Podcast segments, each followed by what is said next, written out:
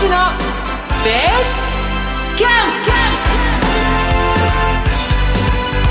プ。皆さんこんにちは。浜田節子です。この時間は投資のベースキャンプをお送りしていきます。この番組では投資教育の専門家やゲストの投資のスペシャリストからお話を伺いまして毎回投資の基礎から応用まで幅広い情報をお届けしていきます。投資で成功するという目標に挑む前のベースキャンプとしてこの番組を聞いて投資に必要な材料やノウハウを蓄積していきましょう。今日もこのお二人と進めていきます。パーソナリティのグローバルファイナンシャルスクール校長市川雄一郎さんです。こんにちは。よろしくお願いします。よろしくお願いします。そして生徒の井上彩香さんです。はいよろしくお願いします。よろしくお願いいたしますえー、今回も新型コロナウイルスの感染防止対策として市川さん井上さんともにリモート出演です。えー、また本日のゲストはソニーフィナンシャルグループ金融市場調査部シニアアナリストの石川久美子さんです。後半のコーナーで石川さんが注目するマーケットのポイントをゆっくり伺ってまいりますので皆さんどうぞお楽しみになさってください。さてこの番組は YouTube でも同時配信しています。また番組ウェブサイトには今日の資料がダウンロードできるようになっていますのでお手元に皆さんご用意の上番組をお楽しみください。それでは早速番組を進めてまいりましょう。この番組はグローバルファイナンシャルスクールの制作協力でお送りします。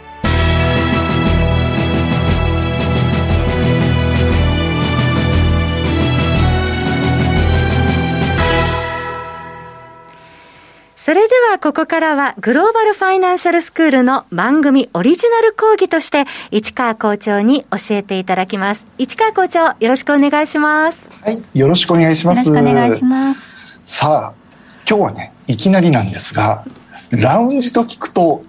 どんなところを思い出すでしょうかね。井上さんどうですか？ラウンジって聞くと、あの、空港にあるような、ちょっとこう、ラグジュアリーなスペースを思い浮かべますね。そうですよね。ね。なんかラウンジと聞くと、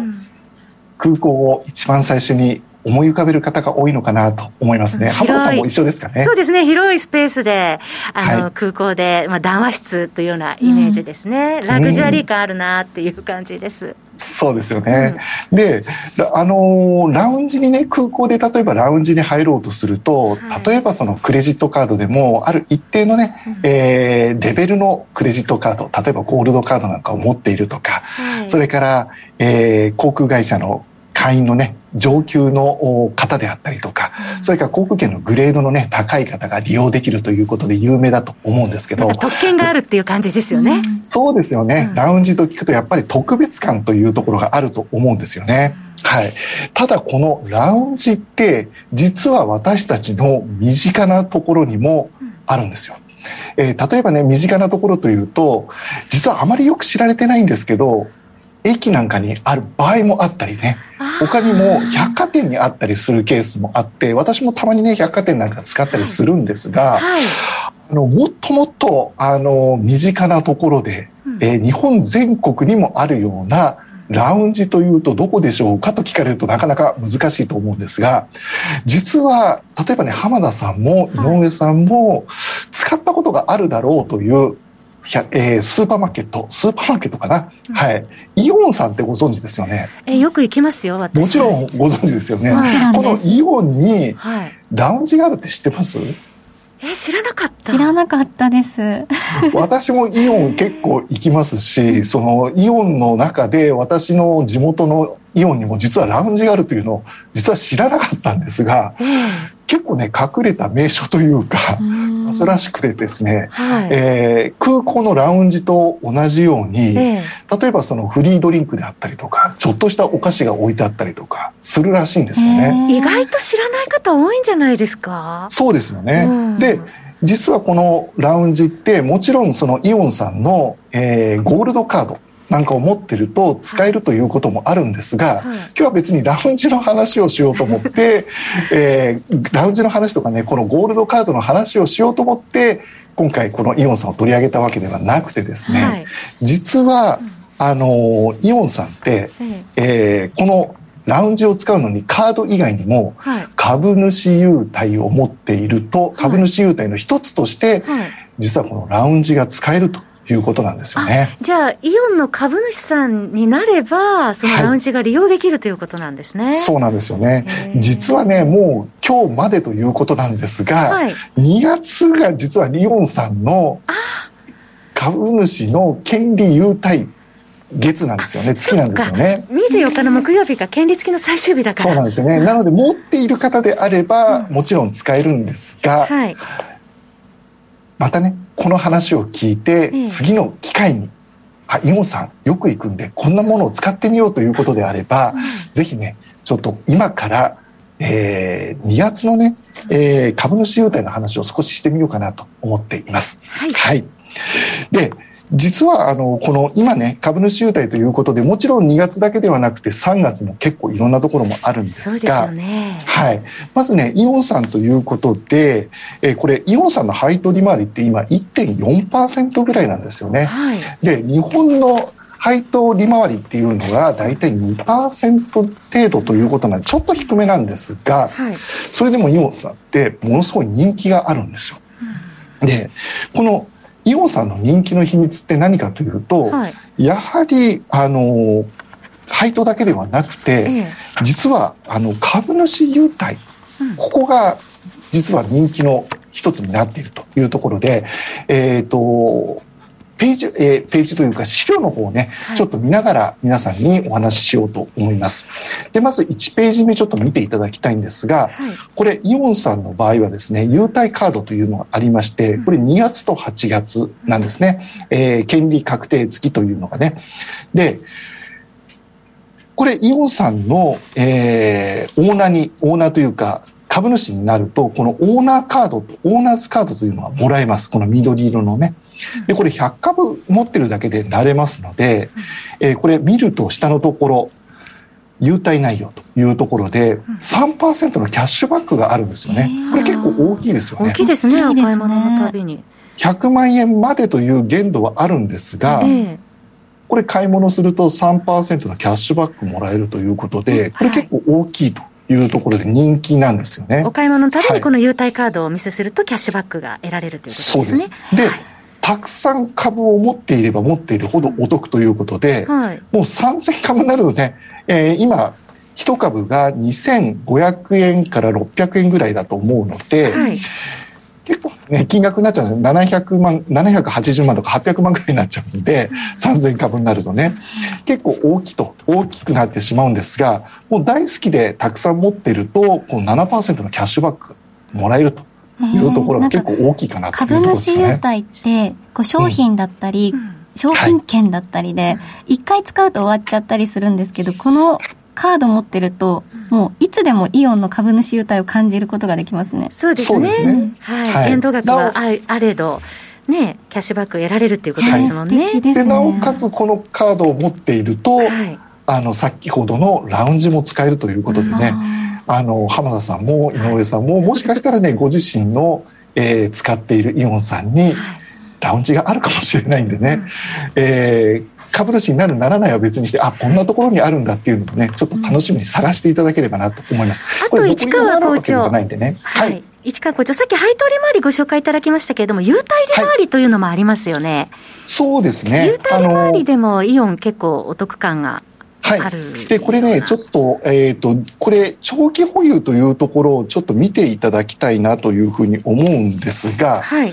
次のところのページですね、うん、これ、あの株数がちょっと多いので、はいえっ、ー、と、3年以上保有しているとということと、あとは1000株以上にならないと、この優待がもらえないということなので、はい、この辺を含めると、まあ結構ちょっとハードルが高いなというところはあります。で、これ全体的な、あのー、ものっていうのを見ていくと、はい、大体返礼金の、先ほどの返礼金のところだけ見ていけば、大体あのー、100万円に対してというところになりますけど、うん、3%から7%のキャッシュバックというところを考えると、うん、まあそこそこ大きいのかなというところですよね。うん、配当利回りという部分考えても。それから、あのー、ラウンジが使えるということで、ラウンジに行くと、あのフリードリンクなので、コーヒーとか紅茶とかお茶とかジュースとか、ああいったものがタダでね、飲めますんで、こういったあの部分もお金に換えられない部分の優待もまあ得られるというところが結構大きいかなというふうに思います。ちょっとね、くつろぎたいときにね、はい、そのスペースを利用できるっていうのもいいですよね。そうですね。はい、はい、で、ここの部分をちょっとよくよく見ていくと、はい、まあ、イオンさんって、えあの、グループ会社なので、はい、イオンというふうに株式市場を調べるといろんな株があるんですよね。いろいろ銘柄出てきますね。そうですよね。はい、で例えばあの身近なものというところでだと、まあ、皆さんも行ったことがあると思いますし私も、えー、たまに行くんですがイオンモール、イオンモールさん。結構楽しいですよね、広くてね。イオンモールといえば、ね、あの、ショッピングセンターのね、はい、開発専業にしてますもんね。はい、でこれもう全国にね今広がっているんで、はい、結構田舎の方田舎っていうとちょっと語弊ありますけど地方もね地方の方にね、ね、行っていくと結構あってですね、はい、これがまたあの地域活性にも実はつながっているんですよね。はい。はい。なので、私も以前ですね、出張なんかで地方の方に行ったり、あと、千葉県なんか結構ね、あの、あまりこう開けてないところの広大な敷地にこれからイオンさんが立ちますよということで、えその周りにマンションが建ったりとかね、えー、しているケースが多くて街の活性化にもまあつながっているという部分ですごく、えー、プラスに働いているというところですね。街づくりの一つとしてね、はい、一役になってるっていうことですね。はい、でちょっと話前後するんですが先ほどの話の中で、えー、イオンさんねあのいろんなところがあるんで、イオンモールさんとか、イオンとか、それからイオン九州とかイオン北海道っていうのもあるんですよね。ねうん、はい。で、イオンモールさんは残念ながら、はい、その株主になったところで、この株主優待のうちの、えー、ラウンジは使えないというところがあります。はい。はい。で、北海道に関しては500株以上、九州に関しては100株以上持っていれば、はい、えー、優待があ、優待としてラウンジが使えるということで、はい、えー、いろいろそういったところもありますんでね、はい、ぜひあの確認をしていただきたいとそうですね、優待や価格必ず確認して購入されればと思います。はい、まだまだね、お話伺いたいところがあります。他にも、えー、株主優待を行っている魅力的な、はい、えー、銘柄もあります。このお話の続きはですね、えー、この後の YouTube の、えー、動画限定配信で、はい、えー、お話を伺っていきたいと思います。はい。市川校長、一旦ありがとうございました。ありがとうございます。はい、えー、この後は本日のゲスト、石川久美子さんにお話を伺います。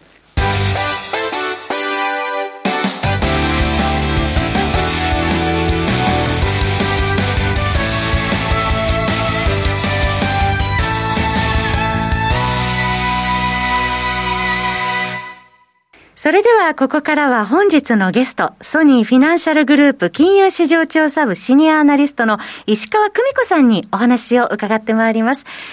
石川さんどうぞよろしくお願いいたします。よろしくお願いいたします。石川さんといえば、もう皆さんご存知、為替の専門家でいらっしゃいます。今回は2022年外国為替市場の行方というテーマで、ここからお話を伺ってまいります。さて、石川さん、今年もう年始から特にドル円相場大きく動いておりますね。そうですね。うん、もう、あの、コロナ前はかなりですね、ボラティリティが低くて年間に動く値幅がもう10年、10円にも満たないなんていう年が続いてたんですけれども、はい、あの、コロナ以降は少しずつボラティリティ回復してきまして、今年は年始も結構動いたりとかしていて、ドル円相場についても、ちょっと注目が戻ってきてるのかなというような印象はありますね。はい。そのコロナビフォアとアフターまあ、ウィズコロナですけれども、えー、結構為替市場でも、まあ、その金融緩和、世界的にも金融緩和が続いて、えー、それから今度は引き締めを向かってますけれども、それあたり、まあ、2020年から2021年の為替市場のあの振り返りから伺ってもよろしいでしょうかね。はい。2020年はですね、はい、まあ、新型コロナの感染拡大というのが、まあ、1月下旬あたりから出てきたわけなんですけれども、はい、これが深刻に捉えられてからは、まず、えー、大規模な、まあ、リスクオフっていう形で急激に円高が進んで、はい、その後に、えー、ドルの調達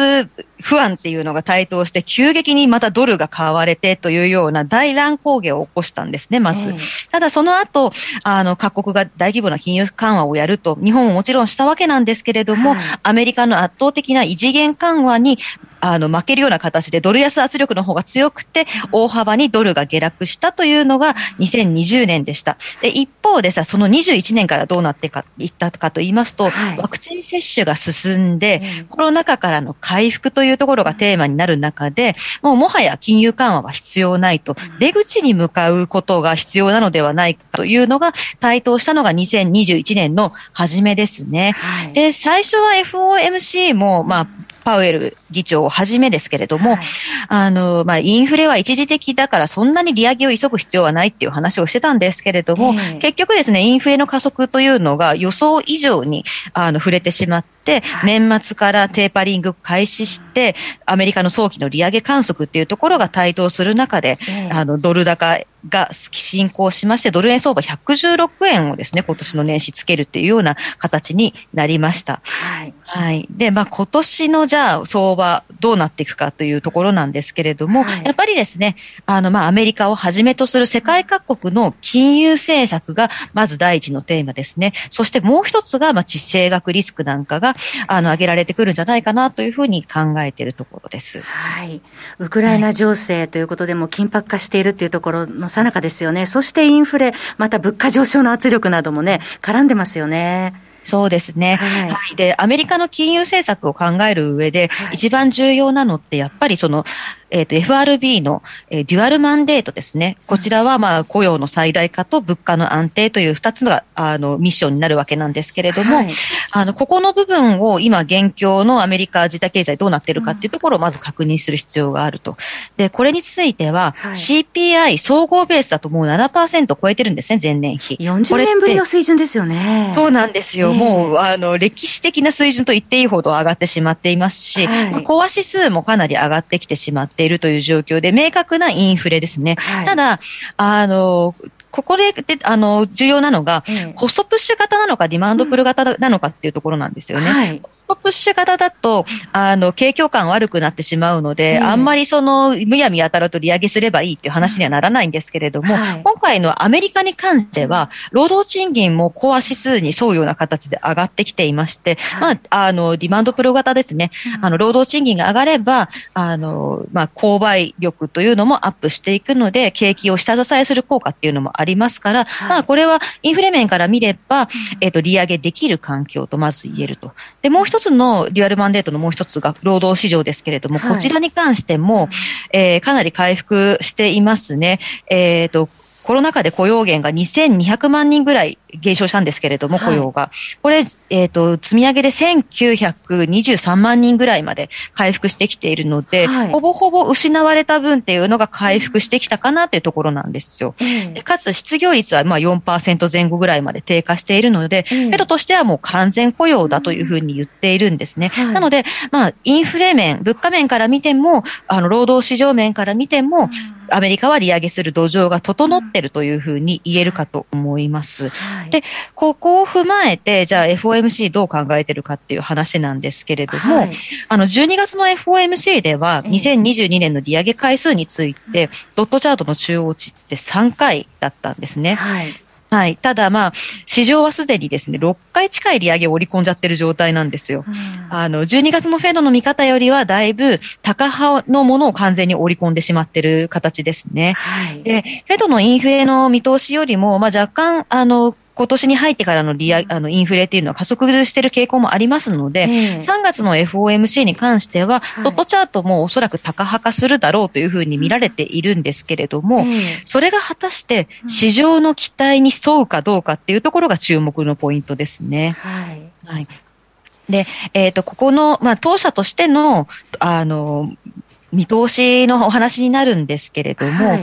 資料の方にですね、1ページ目に出させていただいてるんですけれども。はい、日米実質金利差とドル円の見通しという資料1枚目ですね。はい。はい、こちらで、えっ、ー、と日、日米実質金利差とそのドル円相場って、あの、合わない、相関性が非常に低い場面もあるんですけれども、はい、ここ最近、はい、あの、相関性ちょっと戻ってきてる様子なので、まあ、ちょっと重なりつつあるっていうところは示しつつもなんですが、はい、まあ、アメリカが利上げすれば日米の実質金利差って、まあ、拡大していくっていうことで、グレーの線で、あの、ここから上昇していくよっていうところは示してるんですけれども、一方で、ドル円の見通しに関しては、ここの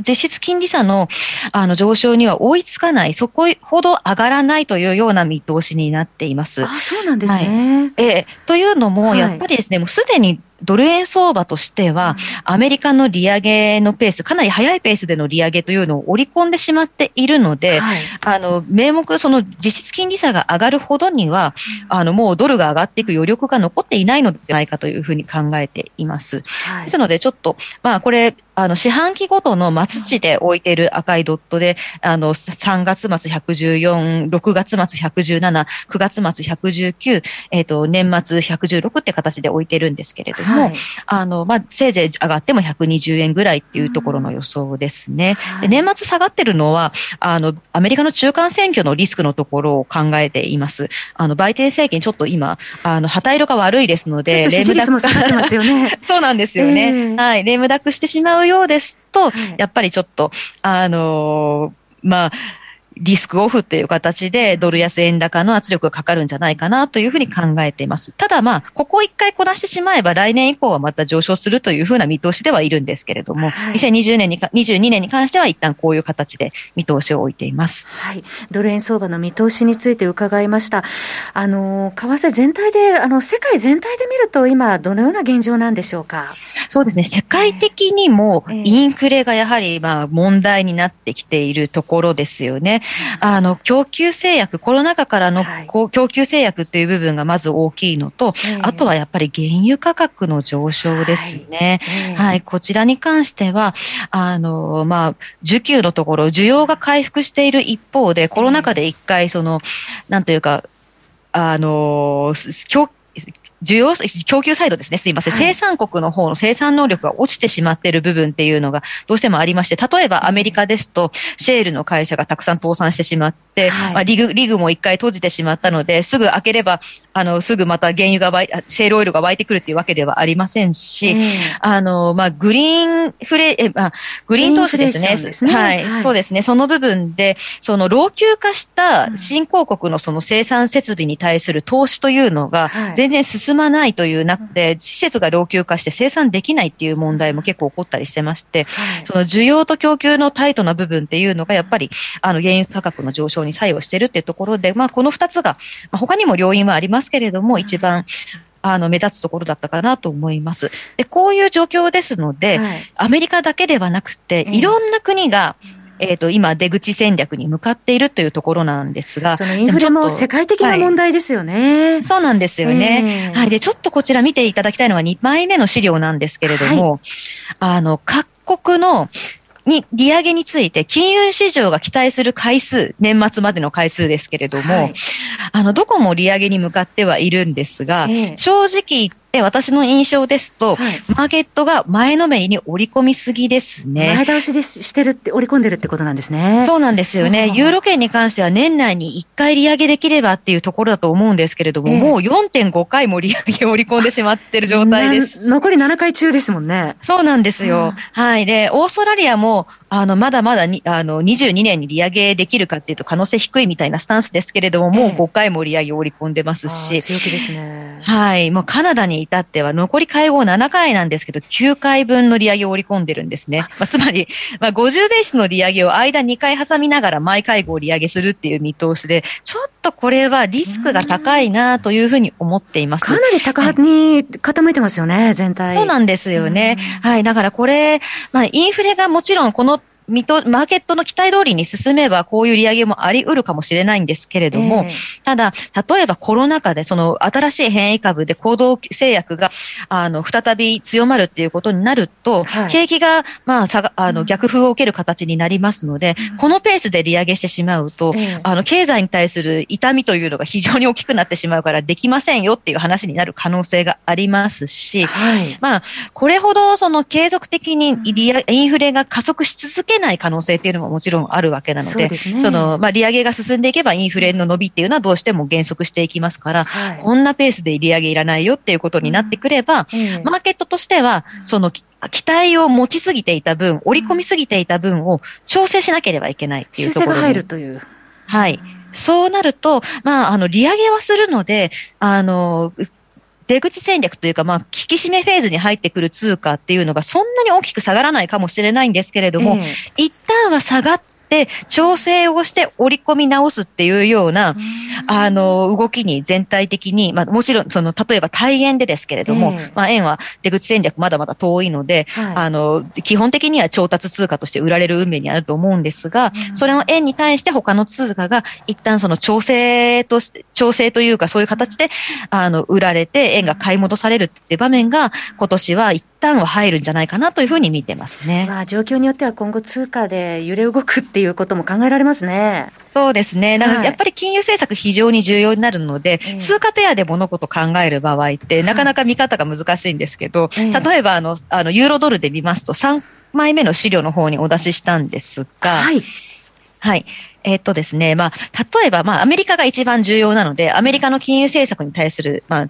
注目ということで、FOMC が近ければ、アメリカの経済指標や FOMC のメンバー、そして FOMC の結果がどうだったかっていうところで、まずはドル主導の動き、どの通貨に対してもドル主導の動きが発生すると思うんですけれども、それがじゃあ FOMC が一巡した後は、例えばユーロの場合でしたら、じゃあ次は、あの、た例えば月末にユーロ圏のあのインフレ率の速報値の発表っていうのが固まってますので、それを見て、で、次 ECB の理事会どうかっていうような、まあ、あの、ユーロ主張の動きっていうのが、ユーロドルでは見られるようになる。で、それが終わると、また今度アメリカっていうような形で、金融政策の、あの、注目する方が、あの、一個が終わったらもう片方、もう片方が終わったらまたもう片方に戻るみたいな形の、あの、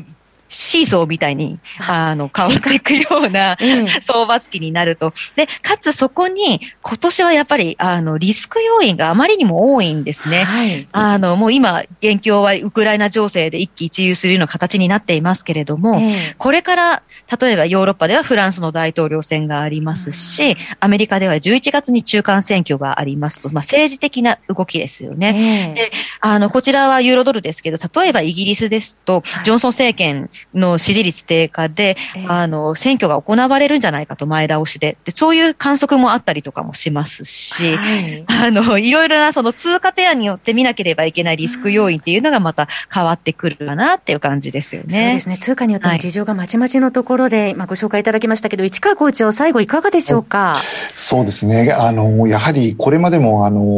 このベースキャンプの中でも話はしてきてるんですが、やはりあの、経済カレンダーとかね、そういったものでもう先をちゃんと見ていかないと、この為替の動きって本当に難しいなっていうのを改めてね、感じた次第です。ありがとうございます。すごく勉強になりました。特に今年は、あの、リスク要因も多く含まれてますのでね、そのあたりをちょっと見ながら、通貨間の動きなども見ていきたいと思います。えー、ここまでは石川さんにですね、2022年外国為替市場の行方というテーマで要点をご紹介いただきました。石川さんどうもありがとうございました。ありがとうございました。あ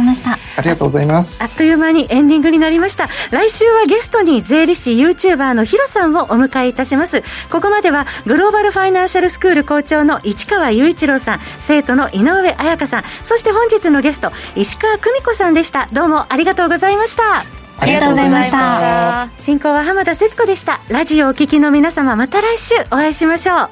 この番組はグローバルファイナンシャルスクールの制作協力でお送りいたしました。